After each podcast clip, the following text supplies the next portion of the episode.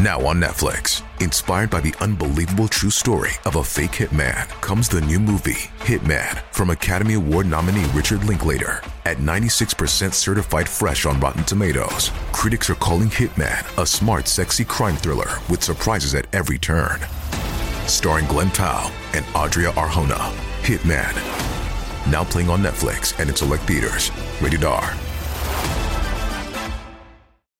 Ryan Reynolds here from Mint Mobile. With the price of just about everything going up during inflation, we thought we'd bring our prices down. So to help us, we brought in a reverse auctioneer, which is apparently a thing. Mint Mobile unlimited premium wireless. Have to get 30, 30, bit to get 30, bit to get 20, 20, 20, bit to get 20, 20, bit to get 15, 15, 15, 15 just 15 bucks a month. So, Give it a try at mintmobile.com slash switch. $45 upfront for three months plus taxes and fees. Promo rate for new customers for limited time. Unlimited more than 40 gigabytes per month. Slows. Full terms at mintmobile.com. Você já parou para pensar o quão fácil alguém pode simplesmente desaparecer? Gente, é assustadora a quantidade de casos de desaparecimento de crianças, né, adultos, adolescentes, e que não deixaram nenhuma pista para trás. É muito comum.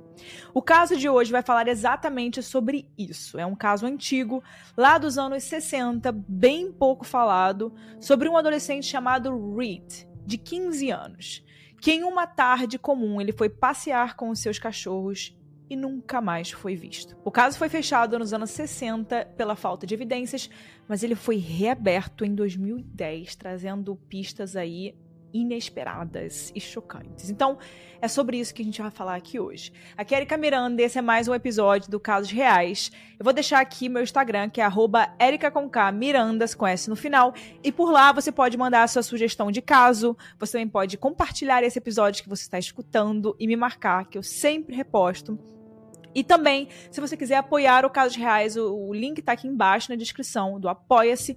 E por lá eu consigo ver a sugestão de vocês com mais facilidade, porque tem menos pessoas. E também vou postar conteúdo, vez ou outra ali, extra. Normalmente eu tenho postado os episódios aqui antes lá. Então é isso. Não esqueçam também, tem o, tem o, tem o Instagram do Casos Reais, só do Casos Reais, que eu posto vários reels e etc. sobre casos, que é o arroba Casos Reais Oficial. E também não deixe de dar uma avaliação em qualquer plataforma que você estiver escutando, ou vendo, ou sei lá, me vendo, porque isso ajuda muito. Então agora vamos parar né, de conversa e vamos para o episódio dessa semana. E esse é o caso de Reed Jepson.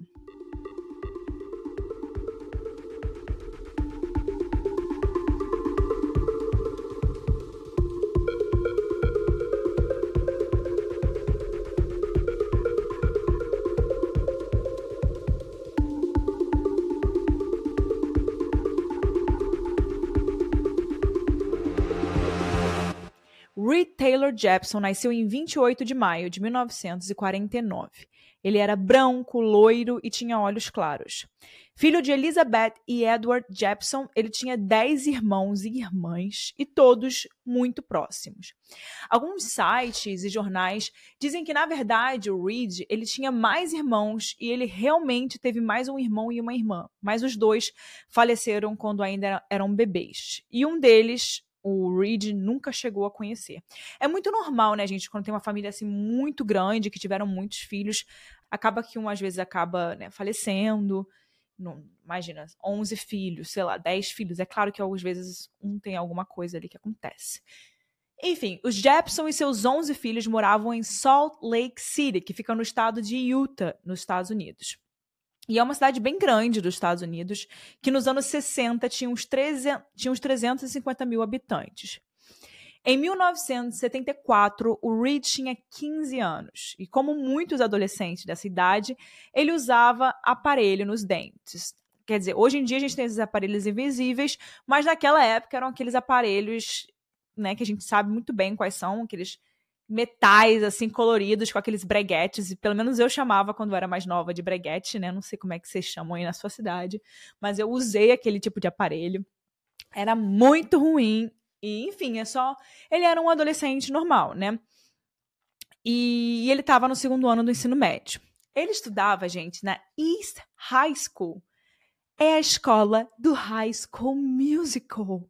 Gente, por favor, quem aqui tem vinte e poucos anos, se vocês assistiram High School Musical, essa é, ele estudava na escola do High School Musical. É só você dar um Google aí que você vai ver. East High School. É a mesma escola. Eu fiquei assim, louca. Enfim. E todos descreviam o Reed como um adolescente super comunicativo, bom, estudioso e popular. Ele era tranquilo e nunca dava problemas para a família ou né, preocupação ali para os pais. O Reed ele se interessava por futebol americano, tinha marcado inclusive recentemente o seu primeiro touchdown no time e trabalhava de manhã entregando jornais pelo bairro. A família Jepson também tinha uma casa de férias no estado de Montana, e eles dizem que o Jepson fazia amigos com muita facilidade quando eles iam para lá. Os Jepson também tinham dois cachorros que eram, que eram braco-alemães, uma raça que vem de cães de caça. Um era uma cachorrinha mais velha, chamada Bess, e outro era o filhotinho da Bess. E ainda que eles estivessem com a família, os cachorros acabavam sendo mais do próprio Reed, que foi quem insistiu ali para o pai para que eles tivessem cachorros, com a condição né, de que ele seria o responsável por cuidar deles, e é o que acontecia. De acordo com a família, um dos motivos do Reed trabalhar com a entrega de jornais era justamente para poder pagar os gastos que ele tinha com os cachorros. A família, inclusive, recentemente tinha tomado um susto quando um dos cachorros sumiu da propriedade, mas felizmente voltou para casa alguns dias depois. Os cachorros ficavam no quintal, que era bem grande, e eles inclusive tinham uma casinha né, no quintal, justamente para eles, que era um pouquinho afastada da casa do Jepson ficava ali a uns 180 metros de distância da casa mesmo. Um dos irmãos mais novos do Reed, chamado Dan, ele contou em entrevistas que o Reed era um ótimo irmão, muito protetor, e ele diz que o Reed adorava ficar no ar, no ar livre e amava os animais, e que, e que gostava muito de treinar os animais como cães de caça, e ele passava algumas horas fazendo isso. A rua em que eles moravam era uma rua comum de subúrbio dos Estados Unidos, bem residencial e cheia de casas baixas com aqueles quintais grandes. A família Jepson era mormon e ia todo domingo para a igreja. Então, no domingo do dia 11 de outubro de 1964, não foi diferente. Era outono nos Estados Unidos e aquele era um dia comum para a família. Eles foram para a igreja de manhã e algumas horas depois voltaram todos para casa, trocaram de roupas e foram se preparar para jantar, já que nos domingos eles almoçavam cedo. A irmã mais velha do Reed, a Suzanne, ela estava fazendo comida quando o Reed avisou que sairia para passear um pouco com os cachorros. A Suzanne então pediu para que ele não demorasse porque eles iam jantar em meia hora e o Reed respondeu que estaria de volta em meia hora para o jantar. Como os cachorros eram do Reed, era ele sempre quem passeava com os cachorros. Então ele saiu de casa ao meio-dia e 45 e estava usando uma camiseta branca, um casaco azul e preto, uma calça jeans azul e um tênis esportivo. Ele alimentou os cachorros e foi caminhar com eles. A meia hora que o Reed deveria voltar para casa passou e ele não tinha chegado ainda. Mas em um primeiro momento a família não se preocupou. Eles pensaram que talvez ele teria né, encontrado algum amigo na rua, parou ali para conversar, ou talvez só teria decidido caminhar mais, porque todo mundo sabia que ele gostava de passear, de estar ao ar livre, passar tempo com os cachorros, então talvez poderia ter sido né, a razão. Mas o tempo foi passando e horas depois, o Reed não tinha voltado para casa. Mas a família ainda não tinha se preocupado tanto. E a família, inclusive, tinha marcado um compromisso ainda da igreja, né, naquele dia mais tarde. Tipo como um voluntariado que eles sempre faziam para a igreja. E ainda que não fosse como um Reed perder um compromisso com eles, eles não achavam que algo ruim aconteceria em uma caminhada. A família foi para esse compromisso, levaram algumas horas e quando voltaram para casa, o Reed ainda não tinha voltado. E, gente, inclusive o irmão, um dos irmãos fala sobre isso, e ele, aí ele fala que quando ele estava indo para esse compromisso da igreja, ele pensou: nossa, o Reed vai se ferrar se ele não vier. Os nossos pais vão brigar com ele, porque, enfim, não era para poder perder um compromisso da igreja, então nem passava que algo ruim poderia estar acontecendo, poderia ter acontecido com o Reed. Era mais uma questão de tipo, puta, ele perdeu um compromisso com a família e isso não vai ser legal para ele. E aí, quando eles voltaram desse compromisso com a igreja e ele não estava lá, foi aí que a família percebeu que tinha algo bem errado, porque o Reed ele nunca teria ido para algum outro lugar sem avisar por tanto tempo. Não era o tipo de coisa que ele fazia. Então eles decidiram procurar por ele e ficaram horas na rua, procurando por todos os cantos, falando com pessoas que poderiam ter visto ele, ligando para amigos do Reed, vendo se alguém talvez né, tinha alguma notícia. Então eles começaram a pensar se o Reed talvez teria caído e se machucado em algum canto, porque aquela região de Salt Lake City é, é montanhosa, cheia de barrancos, cheia de valas. Então aquilo até poderia acontecer. E piorava, né, por ser uma noite de outubro fria. Se ele tivesse preso em algum lugar, naquele frio, né, na rua, escurecendo, poderia ser bem perigoso. À meia-noite e quarenta, eles já tinham procurado o Reed por horas e eles foram até a polícia para poder registrar o desaparecimento dele. E como em muitos casos de desaparecimento que a gente trouxe por aqui, que a gente fala, que a gente já sabe, a polícia falou que talvez o Reed só tivesse fugido, tivesse dado uma volta, tivesse ido a algum lugar e voltasse logo. Mas aquilo não fazia sentido para a família do Reed, né? Que inclusive eles já estavam esperando ele voltar tinha um tempo. Então eles já sabiam que aquilo não era normal, porque se fosse ele, se algo fosse, né, normal, ele já estaria de volta. E ele também tinha uma relação muito carinhosa com os pais e irmãos e que nunca teve nenhum problema com eles. Por que, que ele iria fugir, né? E também ele tinha deixado todos os seus pertences e documentos. Por mais que a ideia da fuga fosse muito improvável, tinha um pequeno ponto que colaborava com essa ideia. Um dos irmãos do Reed foi mexer nas coisas dele para ver se algo tinha sumido, né? Para indicar que ele talvez teria fugido, para poder ver se tinha alguma pista. E tudo estava lá, menos 60 dólares que ele tinha guardado do trabalho como entregador de jornal. Pode não parecer muito, mas naquela época era tipo em torno de 600 dólares. Então não seria uma quantia muito fácil de carregar assim, né, sem mochila, passeando com os dois cachorros. Você não vai levar uma grana para poder passear os cachorros numa voltinha no quarteirão, né, gente? Você costuma não levar dinheiro. Inclusive, a família do Reed chegou a contar que ele trabalhou ali por um tempo em uma fazenda de um dos parentes no último verão. Essa fazenda ficava em Wyoming e era umas duas, e era umas duas horas de distância de Salt Lake City. E enquanto ele trabalhava nessa fazenda, o Reed teria conhecido e se apaixonado por uma menina chamada Jenna. E ele teria mandado uma carta para um colega dele que conhecia e também gostava da Jenna, pedindo o endereço dela. Naquela época, né, gente, pra gente poder, ah, tô afim dessa garota, você tinha que mandar uma cartinha, você tinha que, né, imagina, eu não sei como é que era naquela época, mas eu imagino. Você não manda uma mensagem pro teu amigo falando, pô, você tem o um número daquela menina? E, e, e naquela época não era nem número, né? Então ele pediu o endereço da menina. Enfim, em setembro, um mês antes dele desaparecer, ele tinha recebido uma resposta com o um endereço. E a Jenna morava bem longe, tipo, em Kansas City, em Kansas City, que ficava no Missouri. Era uma viagem, gente, de tipo 15 horas de carro, para vocês terem ideia. E quando os detetives eles ficaram sabendo dessa história, para eles isso reforçava ainda mais a ideia de que talvez ele teria fugido para visitar essa tal de Jenna. Mas o fato de os cachorros também terem desaparecido era muito estranho. Se ele quisesse fugir, por que, que ele levaria dois cachorros que não eram pequenos? Não era tipo um poodle que você carrega debaixo do braço e você sai andando. Eram cachorros grandes, sabe? A família não acreditou nem por um segundo que o Reed teria fugido. Né? Eles contam que ele era muito feliz, que ele estava animado com a escola e com o futebol americano. E de acordo com os amigos dele, Reed nunca tinha comentado sobre querer ir embora, sobre ir ver a Jenna ou sobre algum problema grave com a família. Então aquilo era tudo muito estranho.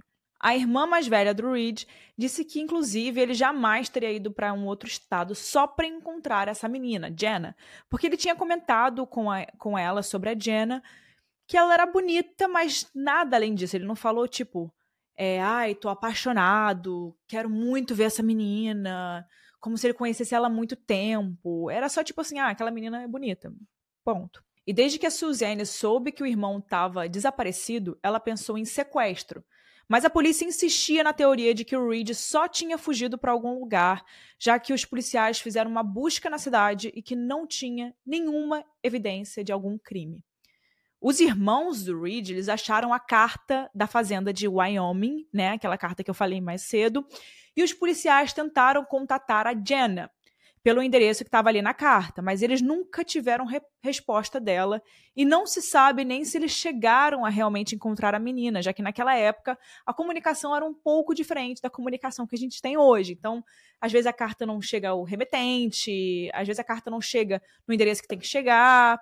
E às vezes você envia para a pessoa errada, às vezes você, enfim. Muitas vezes as cartas acabam não tendo resposta simplesmente por algum outro motivo, né? Enfim, eles nem conseguiram, eles nem conseguiam confirmar se aquele era o endereço dela mesmo. Era só o que eles tinham ali no papel. Ainda acreditando em uma fuga, a polícia agiu e no dia seguinte, uma segunda-feira, eles mandaram uma nota de desaparecimento para os jornais, que tinha uma foto do Reed, descrevia ali os últimos passos dele no dia anterior e falava sobre a roupa que ele vestia quando ele sumiu. E aí uma pessoa disse que viu o Reed naquela tarde de domingo. Essa pessoa era um colega dele e disse que viu ele perto da Universidade de Santa Maria de Wasatch, que era um colégio e universidade católicos só para mulheres e também um convento. Esse colega disse que era entre uma hora da tarde e uma e meia, quando ele viu o Reed de longe passando pela, pelaquela área. E essa escola, a Universidade Católica, era até bem perto da casa dos Jepson. De acordo com o Google Maps, é uma distância ali de uns 20 minutos andando, que realmente seria mais ou menos o tempo que ele teria saído de casa até o momento em que ele viu o amigo passando por lá. Mas esse colega ele não falou ter visto dois cachorros, ele só comentou ter visto um cachorro. E depois esse menino ainda mudou a história, dizendo que ele achava que era o Reed, mas não, mas como estava muito longe, ele não tinha tanta certeza assim. Fica difícil, né, gente? Fica difícil. A Suzanne, a irmã do Reed, ela não acreditou no depoimento desse garoto. E algumas coisas ali já deixavam, né, muito estranha essa teoria da viagem para um outro estado. Ele teria passeado com os cachorros até uma universidade que ficava perto de casa para depois procurar uma carona com dois cachorros e viajar sendo que o menino ainda disse que viu ele só com um cachorro e aí ele tinha dois, não faz muito sentido, né? E logo toda essa teoria deixou de existir quando a Suzanne revirou mais uma vez o quarto dele em busca de pistas e encontrou em um jarro no fundo do armário todo o salário do Reed, da entrega dos jornais. Ou seja, aquele dinheiro que a gente falou mais cedo não era nem verdade, ele nem tinha saído com aquele dinheiro. Ele deixou todo o dinheiro como é que ele ia conseguir viajar para um outro estado sem dinheiro com dois cachorros? Então essa teoria meio que caiu, né? E a partir disso começaram a surgir alguns depoimentos de pessoas que achavam ter visto ele em alguns pontos da cidade. Mas a polícia nunca considerou esses depoimentos como úteis ou alguma pista de verdade, porque eram só pessoas que falavam, que achavam que tinham visto. Enfim. O desaparecimento dele comoveu muito a população e movimentou muita gente a procurar por ele. Foram formados grupos de buscas, até com caçadores, e saíram várias notícias na mídia. O único depoimento que podia ser uma pista real era o, era o depoimento do colega do Reed naquela tarde de domingo. E na época, a família disse para a polícia que o John, o irmão um ano mais velho do Reed, era a pessoa mais próxima dele, que dividia o quarto com ele e o acompanhava em tudo. Em um movimento ali meio desesperado dos pais, eles falaram que se alguém soubesse de algo sobre uma fuga do Reed, essa pessoa talvez seria o John, que era o irmão mais próximo. Então, um detetive ele chegou a levar o John para dar uma volta na viatura, mentindo que eles iriam até a casa de um colega suspeito do Reed. Até que o detetive encostou o carro no acostamento ali e pressionou o John para ele confessar o que ele sabia. E o John disse que ele não fazia ideia de onde o irmão estaria. Né? Se ele soubesse, ele teria falado. Depois de mais insistência, o policial enfim deixou o John voltar para casa e ele não foi mais questionado. O John ele tem um podcast e fez vídeos para o YouTube também, contando sobre esse caso do irmão. E ele diz que aquela ação dos pais deixaram ele bem chateado por pensarem que ele talvez esconderia algo que prejudicaria o Reed, né? E ainda deixarem o detetive pressionar ele dessa forma sobre isso. Ele fala que foi a primeira vez que ele de fato confrontou os pais com alguma situação. O mês inteiro de outubro passou e nada do Reed ou dos cachorros foi encontrado. Alguns meninos de idade próxima do Reed tinham ido embora de Salt Lake City em outubro também. Isso chegou a ser investigado para ver se talvez faria algum sentido, né? Até chegaram a fazer contato com esses meninos e eles não faziam ideia de quem era o Reed, garantindo que ele não tinha ido com esse grupo. Eles realmente não tinham nenhuma conexão, mas não custava olhar, né? Esse grupo ali que deixou Salt Lake City. Em novembro, um hotel chegou a notificar a polícia de que um adolescente tinha se hospedado lá recentemente. E aí a polícia foi checar para ver se poderia ser o Reed, mas não era ele. Nessa época surgiu uma pessoa falando que tinha visto os cachorros dos Jepson em algum lugar da cidade. E também a polícia foi lá e procurou, mas não encontrou nada. Por meses, as autoridades tiveram a ajuda de vários grupos de pessoas procurando pelo Reed em diferentes áreas de Salt Lake. Uma das irmãs do Reed chegou a largar a faculdade para poder ajudar nas buscas, e os irmãos passavam seus dias entregando panfletos de desaparecido em todo lugar. Eles procuraram até em regiões mais desertas, menos frequentadas e até regiões perigosas, mas nada sobre o Reed foi encontrado. Eles não achavam mais ninguém que teria dado alguma pista ou depoimento sobre o caso. As autoridades até pediram para que os caçadores dessas áreas estivessem em alerta para encontrarem ali qualquer coisa do Reed ou dos cachorros. E mesmo assim, nunca nada. Era quase como se ele e os cachorros tivessem evaporado pela falta de pistas, testemunhas. Nada, não tinha nada. Até que em um dia a polícia de Salt Lake recebe uma ligação estadual vinda da polícia de Kansas City. E essa ligação dizia que eles acharam o Reed e que ele estava ali com eles na delegacia. E que ele estava com os policiais na delegacia. Mas infelizmente, gente, assim que o Edward Jepson pegou o telefone e falou com o menino, ele teve a certeza de que não era o seu filho. Realmente era só um menino da mesma idade, muito parecido com o Reed fisicamente, e que, pelo que dá a entender, ele não tinha família. O Edward, inclusive, ficou chateado com essa situação mas disse que sentiu pena desse menino também, que parecia desesperado para conseguir se passar pelo Reed. Algumas pessoas na cidade começaram com boatos negativos a respeito da família e julgavam os Jepson, dizendo que se o Reed fugiu, né, que era o que eles acreditavam, provavelmente isso aconteceu porque a família Jepson deveria ter feito algo errado ou tinha algum grande problema. O que, de acordo com todos os irmãos, era mentira. Então, ali, aquela, aquele julgamento de região, né, da, da galera daquela comunidade que não sabia de nada e que naquela época também as pessoas. Se hoje as pessoas comentam sobre a vida dos outros, gente, imagina naquela época que não tinha muita. Não tinha WhatsApp, não tinha Instagram, não tinha Choquei, não tinha Instagram de fofoca. Imagina. Enfim, a família do Reed tinha certeza de que ele tinha sido sequestrado. E a irmã dele, a Suzanne, que sempre foi uma das que mais falou sobre o caso, dizia que achava que ele teria sido levado por algum pedófilo. Toda essa perda do Reed machucou muito a família. No ano seguinte, 1995, o peso do desaparecimento era tão grande que o pai dele, o Edward, tirou a própria vida. De acordo com a Suzane, ele já tomava remédios, mas não há dúvidas de que toda a situação contribuiu muito para piorar o psicológico dele.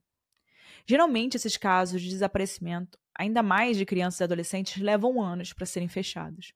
Mas o caso do Reed ele foi arquivado em pouquíssimo tempo de investigações. Dois anos depois do desaparecimento, em 66, o caso já tinha sido arquivado pela falta de evidências.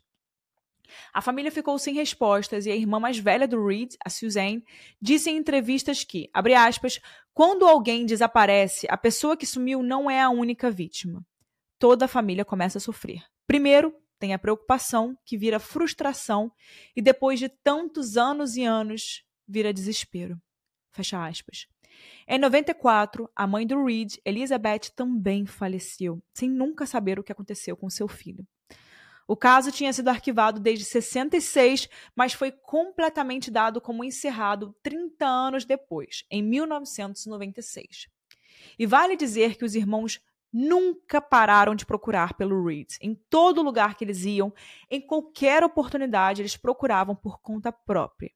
Mostravam fotos do Reed, procuravam por qualquer coisa e nunca deixaram de ter esperança de saber o que de fato aconteceu com o irmão. E é bem triste o que eu vou falar, mas o caso ficou muitos anos sem ser investigado. 46 anos depois, em 2010, um homem que fazia trilhas por uma das montanhas de Salt Lake, chamada Mill Creek Canyon, ele encontrou algo que pareciam ser vários ossos e um crânio humano. A polícia ela foi até lá para examinar essa ossada e um perito descobriu algumas coisas. Essa ossada estava lá há pelo menos 10 anos, pertencia a um menino na faixa de uns 15 anos e ele teria uma altura e peso parecidos com os do Reed. E vale falar que o Mill Creek Canyon ficava só a 12 minutos de carro de onde ficava a casa do Jepson, ou seja, é muito perto. Essas informações elas foram divulgadas na TV e a Suzanne viu e ligou para a polícia para falar que aquele poderia ser o Reed. E ela, mas ela ficou muito decepcionada quando falou com um detetive chamado Cody, Cody Log, Log, e ele disse que o Reed nem estava mais nos registros de pessoas desaparecida, desaparecidas deles.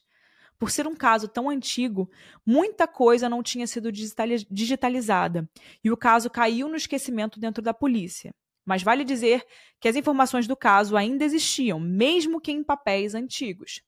O detetive Cody Lowe, o detetive Cody, ao ver isso, ele decidiu reabrir o caso naquele ano, para poder atualizar os registros e também como forma de lembrar a população e buscar novas pistas, com as novas tecnologias como as análises de DNA. E quando saíram os resultados da análise da ossada, que foram achadas nas montanhas, eles descobriram que não era do Reed, mas sim de um menino chamado Daniel No, que desapareceu em 1970. Eles chegaram a fazer um envelhecimento de uma das fotos do Reed para poder mostrar como ele estaria em 2010, né, com 61 anos. Isso era para caso ele tivesse vivo e perdido por aí em algum lugar. A polícia também pegou algumas amostras de DNA da família do Reed para caso combinassem com alguém registrado no sistema deles. Naquele momento, Nada ainda tinha sido encontrado, mas ainda assim o caso Reed voltou a ser muito divulgado, principalmente em sites de pessoas desaparecidas. Com essa divulgação, a polícia recebeu uma ligação de uma mulher que dizia que poderia ter informações sobre o caso do Reed. Essa mulher ela não teve o nome divulgado, mas ela contou para os detetives que morava em uma casa no bairro dos Jepson há quatro anos e que o quintal da casa deles acabava no quintal da casa dos Jepson. Então essa mulher ela diz que uma vez ela estava reformando o quintal dela, logo que ela se mudou e um dos seus filhos brincava de se esconder nos buracos da terra que eles tinham feito para as reformas. Quando ele achou uns sacos plásticos. A mulher diz que ela e o marido abriram esses sacos e neles tinham ossos que pareciam ossos de cachorro. Alguns eram grandes e outros menores, como se fossem de cachorros diferentes e os ossos estavam cortados com precisão. Então alguém teria cortado os ossos e separado para poder dividir nos sacos ali de plástico. E o buraco em que eles estavam antes era fundo, com mais de um metro e meio de profundidade. Ela conta que sabia do desaparecimento do Reed, mas não sabia que ele sumiu com dois cachorros, que só ficou sabendo disso pelo retorno do caso nas mídias, né? E que se soubesse disso naquela época, ela teria avisado isso antes, claro. Ela diz que pensou em ir até a polícia na época, mas que conversando com o marido dela, eles acharam que não tinha necessidade e que por serem só ossos de cachorro, poderia ser alguém que enterrou o seu bichinho de estimação. Então eles jogaram tudo no lixo, gente, infelizmente. A única coisa que podia ajudar é que na época eles tiraram foto daqueles ossos por terem achado estranho e a mulher mostrou essas fotos para os detetives, que levaram para uma perícia. E enquanto eles aguardavam o resultado das fotos, os investigadores isolaram o quintal e fizeram buscas com pás para poder procurar ossadas ou alguma pista, mas nada mais foi encontrado. Um mês depois, os resultados dessas fotos vieram e os especialistas falaram que o que eles conseguem dizer só vendo foto é que eram sim ossos de cachorros e que algum deles era um cachorro mais velho e que outros eram de um filhotinho. Exatamente como os cachorros do Reed. A Suzanne, a irmã do Reed, diz que acredita que os ossos encontrados pertenciam aos dois cachorros da família. Mas infelizmente os detetives não tinham mais né, os ossos ou os sacos plásticos para poderem dizer ali alguma coisa com exatidão. E tudo que os detetives, junto dessa mulher que achou os ossos, conseguiram determinar era que os ossos só poderiam ter sido enterrados enquanto ela e a sua família ainda não moravam lá. Já que eles estavam lá só quatro anos e teriam percebido qualquer movimentação estranha desse tipo. Mas então, quem morava nessa casa antes, né? E é aí, depois de mais de 40 anos, que surge o primeiro suspeito do caso. Os detetives eles descobriram quem era o dono da casa antes. E a resposta é que naquela época em que o Reed desapareceu, ninguém morava lá. Mas o terreno pertencia a um homem, um médico ortopedista que também nunca teve a sua identidade revelada na mídia. Em 1974, quando o Reed sumiu, esse médico tinha 37 anos e ele estava construindo uma casa no terreno. E enquanto essa casa estava em construção, ele, a esposa e as filhas moravam em uma outra casa, mas no mesmo bairro. A Suzane ela até se lembra de quem era esse tal médico, porque disse que algumas vezes ele ia até o terreno ver como a construção da casa estava, e nessas vezes ela chegou a ver ele. Esse médico e a esposa só chegaram a se mudar para a nova casa meses depois do Reed já ter desaparecido, que foi quando a casa ficou pronta. E a Suzane ela conta que os novos vizinhos não falavam muito com ele sobre o caso do Reed, mas que não tinha nada suspeito por ali. E lá, o médico, a esposa e as filhas viveram por 40 anos. Às vezes as famílias se cumprimentavam. Uma das filhas dos Jepson brincava com uma das filhas dos vizinhos, mas mesmo assim eles não se falavam muito. Nos anos 80, a esposa do médico tirou a própria vida. E quando souberam disso, a Elizabeth Jepson e os filhos foram prestar sentimentos ali. Mas ainda assim, eles tinham muito pouco contato e os Jepson estavam tão imersos ali nos próprios problemas, na procura pelo Reed, nos julgamentos que eles sofriam, que eles nem paravam para pensar que o vizinho ao lado poderia ser o maior suspeito do desaparecimento. Acontece que existiam muitos rumores naqueles anos, né, nos anos 60, de que esse médico era um pedófilo que se aproveitava dos seus pacientes, e principalmente pacientes meninos e adolescentes. E esse médico tinha várias acusações, mas só uma denúncia registrada, que nunca foi para frente. E pelo que dá a entender, o médico tentava abafar essas acusações e ele conseguia, ainda mais sendo o ano 60. Por isso as acusações não eram algo público e escancarado, e isso explica o porquê que os Jepson não sabiam. E para piorar, os sacos plásticos que foram usados ali para enterrar os ossos dos cachorros naquele quintal eram pouco usados nos anos 60. Poucas pessoas tinham acesso a isso no dia a dia naquela época, mas era um item até muito comum para descartar lixo hospitalar. Ou seja, é algo que um médico provavelmente teria acesso. E tudo se encaixa ainda mais pelo fato de que os ossos dos cachorros foram cortados cirurgicamente por alguém que deveria ter conhecimento de onde e como cortar. Ainda mais um ortopedista, né, gente? Que um ortopedista trabalha com ossos de perna, né? Dedo. Então ele sabe exatamente muito bem, tanto que as pessoas sempre falam, né, que a cirurgia mais brutal ali são as cirurgias ortopédicas, que a pessoa tem que bater, muitas vezes martelar. Então sabe muito bem mexer com osso. Em abril de 2011, a polícia rastreou esse médico e encontrou ele vivo aos 84 anos. Ele tinha se mudado e agora vivia em uma cidadezinha vizinha a Salt Lake. Eles interrogaram esse médico que disse não saber nada desses ossos e que também contou para os detetives que nunca nem chegou a conhecer o Reed.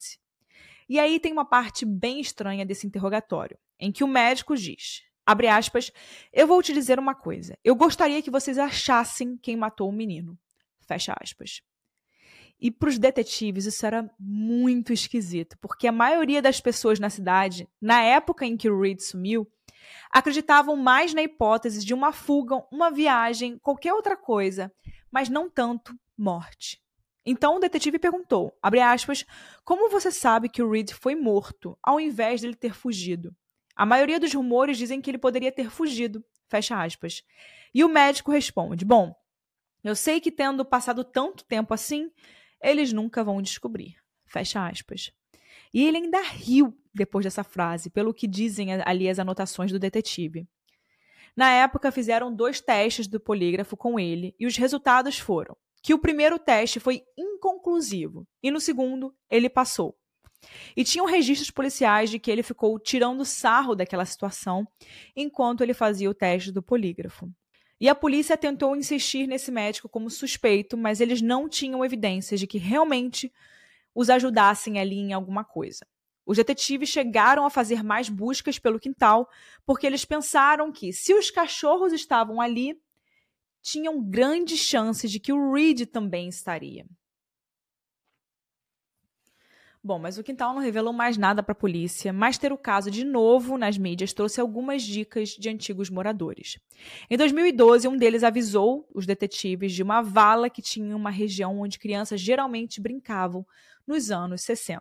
Então a polícia investigou essa região, levou até cães farejadores que são treinados para encontrar restos mortais, e no começo até parecia que eles poderiam achar alguma coisa, né? Porque eles estavam cavando a terra e esses cães farejadores, eles pareciam bem interessados ali em algumas áreas, mas no fim, quanto mais eles cavavam, mais perdiam as esperanças. E a única coisa que acharam foram alguns ossos de um cervo. Ainda naquele ano de 2012, os irmãos Reed fizeram uma lápide simbólica para ele no mesmo cemitério onde os pais e alguns dos dois irmãos que já tinham falecido estavam enterrados. A Suzanne, quando ela soube desse histórico do médico, ela diz que teve certeza de que ele era o responsável, porque ela sempre acreditou que o que quer que tivesse acontecido com Reed era culpa de um pedófilo. E ela fala que fazia muito sentido eles estarem a menos de um quarteirão de distância do médico aquele tempo todo. Em 2013, eles voltaram a interrogar o médico ortopedista e alguns dos seus pacientes, mas não acharam nada que pudesse levar ao Reed. Nessa época, o médico já tinha 86 anos e isso complicava muito a investigação. Eles não podiam simplesmente prender alguém que era suspeito, né? Sem evidência, sem nada. Os detetives não tinham nem evidência de que o Reed estaria mais vivo ainda que ele e a família acreditassem que era quase impossível. O detetive Code ele trabalhou muito no caso Reed desde 2010 e chegou a dizer que não achava possível que um completo estranho teria sequestrado o Reed, principalmente por causa dos cachorros. De acordo com ele, teria que ser alguém que estaria observando o Reed naquela manhã de domingo, esperando ele se afastar da casa e da família e que já sabia da existência dos cachorros. A hipótese de um acidente, uma queda em uma vala ou buraco também sempre pareceu bem improvável. Em 2016, o médico faleceu aos 88 anos e não pôde mais ser investigado pela polícia. Mas ele nunca deixou de ser um suspeito. Os irmãos do Reed passaram a vida toda pensando no desaparecimento dele e falando muito sobre isso. E é notável o quanto essa perda mexeu com a família para sempre. Vale dizer que se o Reed estiver vivo hoje, ele tem 74 anos. E qualquer informação relevante sobre isso ou sobre esse caso pode ser dada para a polícia de Salt Lake City pelo número 801-799-3000 dos Estados Unidos. Eu vou colocar aqui a imagem de como o Reed estaria nos dias de hoje. Então é isso, gente. Chegamos aqui no final de mais um episódio do Casos Reais. E no final a gente sempre traz as opiniões, né? A minha e a da Mari, que é a roteirista desse podcast. E eu acho que a gente vai ter opiniões bem similares, tá? Eu já tenho um pouco de noção. É, esse é um caso que eu estava escutando o Crime Junk. Não sei se vocês conhecem esse podcast. É o meu podcast favorito. Eu já falei isso aqui várias vezes. É, é em inglês e é um dos maiores podcasts de crime do mundo. eles falaram sobre esse caso. E o que mais me surpreendeu é porque é uma, uma situação tão cotidiana, né? Que é quando você vai passear com os cachorros. Quem tem cachorro sabe que é uma coisa que a gente faz várias vezes do dia e que realmente, se você tem um cachorrinho, você conhece as pessoas que saem com os outros cachorros. Você sabe mais ou menos os, os horários das pessoas.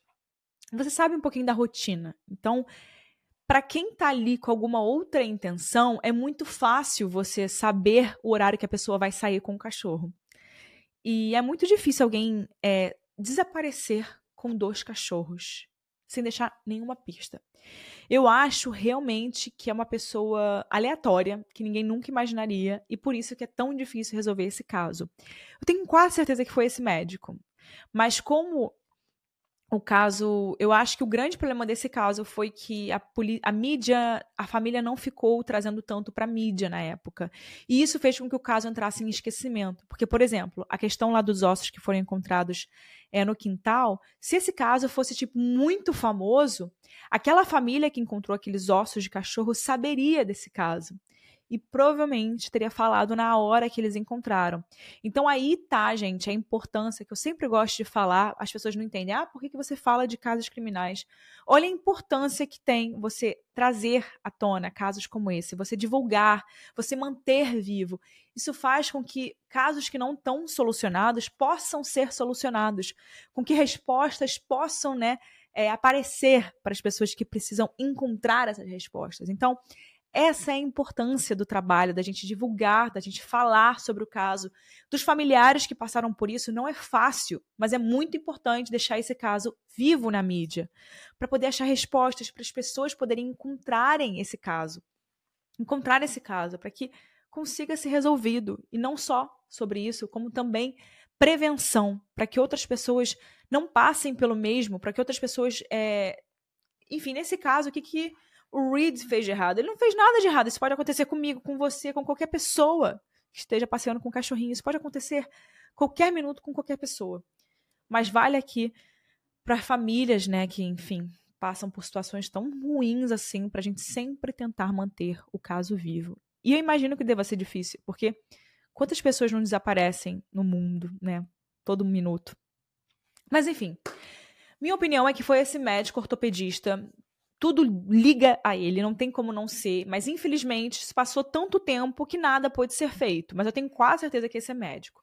E você, eu quero saber a sua opinião, mas antes vamos ouvir a opinião da Mari, que ela vai deixar a opinião dela aqui nesse episódio. Oi, gente, aqui é a Mari e eu vim trazer para vocês a minha opinião e algumas curiosidades sobre o caso do Reed. Primeiro, eu queria falar da importância de retomar o caso nas mídias e dos esforços da família de sempre manterem o caso vivo, porque eu acho que sempre vai ter alguém em algum lugar que vai saber de algo, mesmo que seja uma pista pequena. No caso do Reed, se a história não tivesse voltado para as mídias tanto tempo depois, aquela família vizinha nunca teria falado sobre os ossos do quintal, porque eles não sabiam que lá nos anos 60 o Reed tinha sumido junto de dois cachorros. E se eles soubessem disso na época, com certeza a polícia teria conseguido investigar melhor, teria conseguido analisar aqueles ossos e tido respostas mais concretas. Isso me lembrou bastante do caso do escoteiro Marco Aurélio, que tem episódio aqui no Casos Reais chamado O Mistério do Escoteiro Desaparecido Marco Aurélio. E esse caso envolve um escoteiro de 15 anos que desapareceu nos anos 80 aqui no Brasil e ele também simplesmente evaporou nas montanhas e nunca foi encontrado. E a atividade da mídia nesses dois casos trouxe novidades, ou pelo menos fez com que os casos fossem reabertos depois de anos. Uma curiosidade é que o caso do Reed é um dos casos mais antigos e ativos de pessoas desaparecidas no estado, e é o caso mais antigo em Salt Lake City. Aquele lugar onde supostamente o Reed foi visto pela última vez, que é a escola e universidade St. Mary, não existe mais, e no lugar onde ela ficava hoje em dia tem só uma igreja e um estacionamento. Então é isso, pessoal mais um episódio do Casos Reais. Se você ficou até aqui, por favor, não deixe de interagir em qualquer plataforma que você estiver escutando, comentar, dar um like, faz alguma coisa para a plataforma ver que de fato você gosta do podcast Casos Reais. E é isso. Muito obrigada. Vamos para a próxima semana com mais um caso. Todas as quarta-feiras estamos aqui. Tchau, pessoal.